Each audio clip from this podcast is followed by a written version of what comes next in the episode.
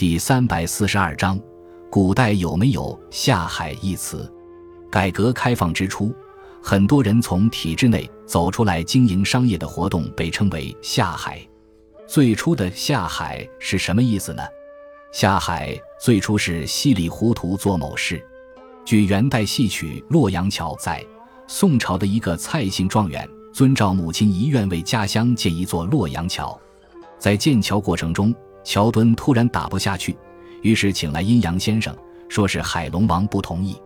于是蔡状元贴出布告，寻求能下海之人。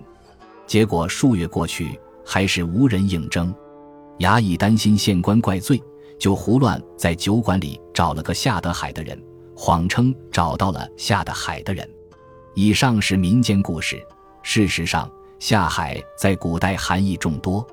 旧时戏曲界票友转为职业演员为下海，老舍的《四世同堂》中有论唱、论作、论扮相，他都有下海的资格。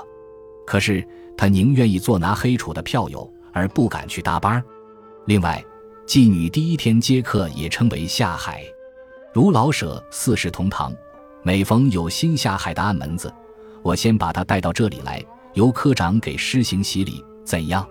现代流行的下海，基本上只是指放弃原来工作而经营商业。